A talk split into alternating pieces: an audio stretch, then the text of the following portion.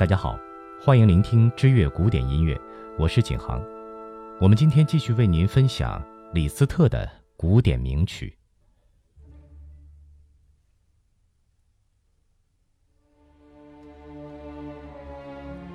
《交响诗前奏曲》。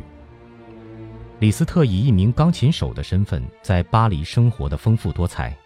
出乎意料的是，正当自己钢琴技艺处在黄金巅峰时，三十六岁的他却突然定居威马，投身于正规的作曲工作。交响诗前奏曲就是他初期的作品，此曲也是他十三首交响诗中最杰出的一首。交响诗就是把柏辽兹开创的固定观念更进一步，用管弦乐团演奏技法来完成的单一乐章标题音乐。此首前奏曲和其他十二首交响诗不同。标题的诗是取自法国诗人拉马尔的《诗的冥想录》中的一节，乐曲内容是：生命是什么？只不过是一连串的序曲而已。这些序曲都是不知名歌曲的前奏。那不知名的歌曲，第一个庄严的音符却是由死亡奏出来的。生命的曙光就是爱，但最后的归宿又在哪儿？在那开始的一些愉悦之中。在暴风雨来袭之前的宁静之夜，风暴粉碎了青春的幻影，风暴摧毁了用生命做的圣餐，被摧残的灵魂得不到安息，在漆黑的夜里，他又在寻找什么呢？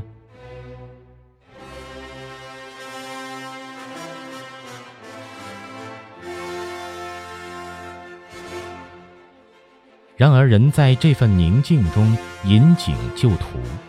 当号角吹响时，他匆匆地加入了同伴的阵营，他挤进了战斗的漩涡。在那战斗的呼声当中，他重拾自信，恢复力量。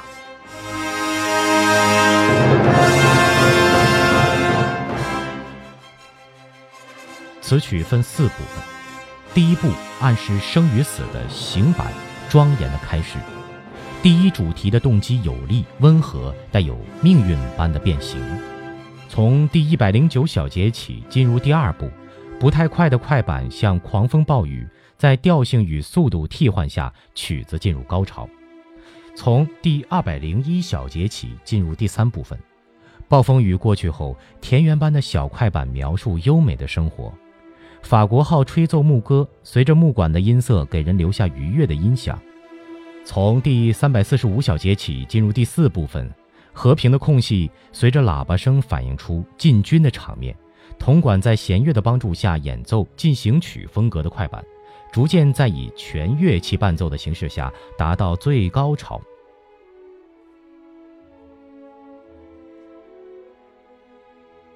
李斯特的十三首交响诗中，第一号《山上听闻》，第二号《塔索悲叹与胜利》，第六号《马采巴》都较著名。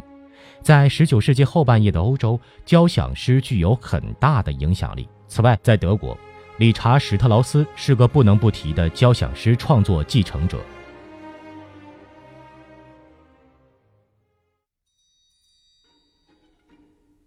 降 E 大调第一号。钢琴协奏曲，李斯特写过两首钢琴协奏曲，《降 E 大调第一号钢琴协奏曲》是众所周知的名曲，全曲由四个乐章所构成，各乐章的主题均有关联，一气呵成而无间断。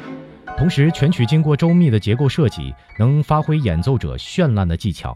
在第三乐章轻快的部分使用了三角铁，更提高了华丽的效果。当时。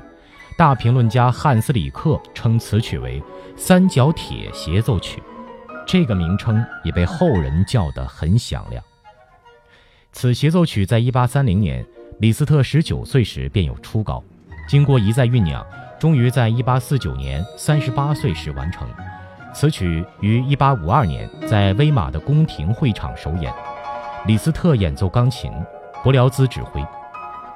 第一乐章降 E 大调。庄严的快板四三拍奏鸣曲式，充分展示男性豪迈之情的第一主题，频频扣人心弦。第二主题用钢琴演奏优美的旋律，与第一主题形成对比。第二乐章 B 大调极慢的慢板，八二转四四拍自由形式，具有宗教性冥想的乐念为第一主题，有序唱风记号的第二主题与乘着钢琴装饰音优美音唱出的第三主题构成自由形式。第三乐章降 E 小调，生动的快板四三拍子自由形式，虽有降 E 大调的标记，但音乐本身则是用降 E 小调谱成。此乐章亦就是三角铁协奏曲之名的发源地。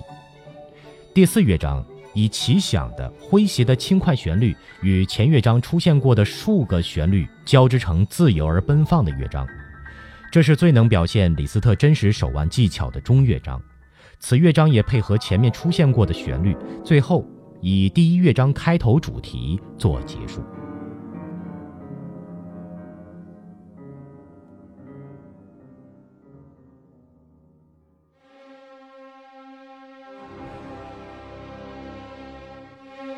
升 C 小调第二号匈牙利狂想曲。一八三九年，二十八岁的李斯特经过一段长时间的离乡背井，顶着世上最杰出钢琴手的头衔，荣归故里。布达佩斯一时万人空巷，他在布达佩斯的演奏会自然也场场爆满。回到家乡，李斯特自然兴起了收集匈牙利民谣的念头。他总共创作了十九首匈牙利狂想曲。此前，匈牙利的音乐是以吉普赛音乐为主，原始的匈牙利民谣被吉普赛音乐同化了。李斯特并不在意，他借用匈牙利吉普赛混合音乐、匈牙利民族舞曲悲哀缓慢的拉桑舞曲与热情快速的弗里斯卡相结合的形式来作曲，自创一格。后来，萨拉萨蒂的多首作品也是用这种形式所写成的。身为匈牙利人，李斯特到底有多喜欢匈牙利狂想曲呢？他从十九首中选出六首编成管弦乐曲，升 C 小调第二号匈牙利狂想曲就是其中之一。当然，钢琴原曲同样很受欢迎。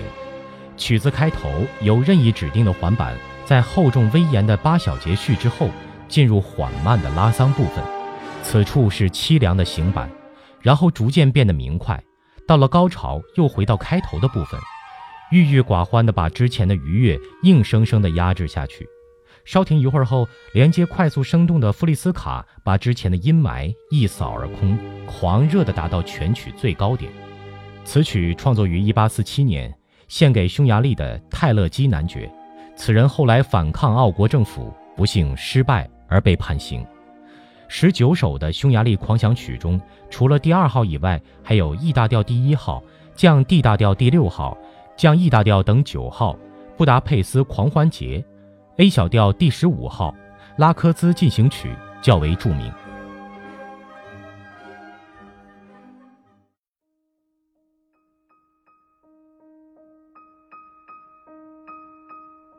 中，帕格尼尼大练习曲。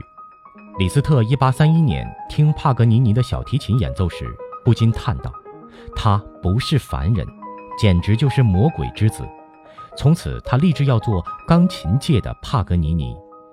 1832年，李斯特完成了一首根据帕格尼尼的钟所作的华丽大幻想曲，可见此时的他不论在演奏上还是在作曲上，均受帕格尼尼的颇多影响。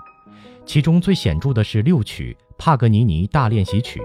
其中除了第三号的钟以外，其他都是根据帕格尼尼二十四曲随想曲所作。帕格尼尼二十四曲随想曲可以说是音乐的宝库，舒曼、波拉姆斯、拉赫玛尼诺夫等人均借用其中的旋律做练习曲和变奏曲。钟是使用帕格尼尼的 E 大调第二号小提琴协奏曲的第三乐章，中庸的快板 B 小调回旋曲编成的钢琴曲。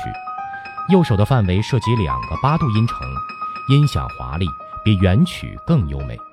此曲1851年加以修正后出版，题献给舒曼的夫人克拉拉。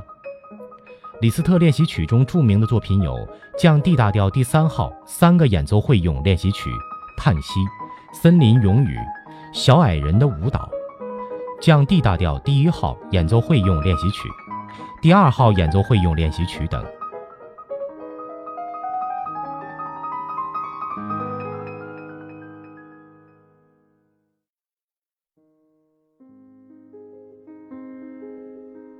爱之梦》降 A 大调。钢琴独奏曲《爱之梦》是李斯特把自己的三首歌曲改写为的三首钢琴曲，题作《爱之梦》。原来的歌词分别作为钢琴曲的题诗，他也因此获得了“钢琴之王”的美称。第一二首的题诗是德国诗人乌兰德的《崇高的爱》和《幸福的死》，第三首的题诗是弗莱里格拉特的《爱吧》。三首《爱之梦》都是夜曲，特别著名的是其中第三首。原来的歌曲作于1845年，是一首用钢琴演唱的抒情歌曲。此曲是李斯特36岁时所作，当时他结束了与玛丽·达格尔伯爵夫人八年的恋情，正与威根斯坦公爵夫人卡罗琳热恋。《爱之梦》或许是为卡罗琳所作的。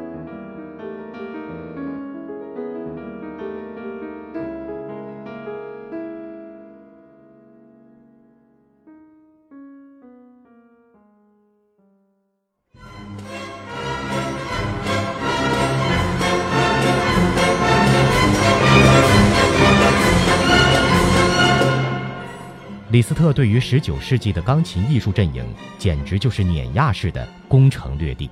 他和肖邦相比，一个好似火焰，一个却弱水三千。他是那种猛虎嗅蔷薇的浪漫。你可以对他丰富多彩的个人情感生活保持看法，但论艺术而言，他就是一座山，横亘在那儿。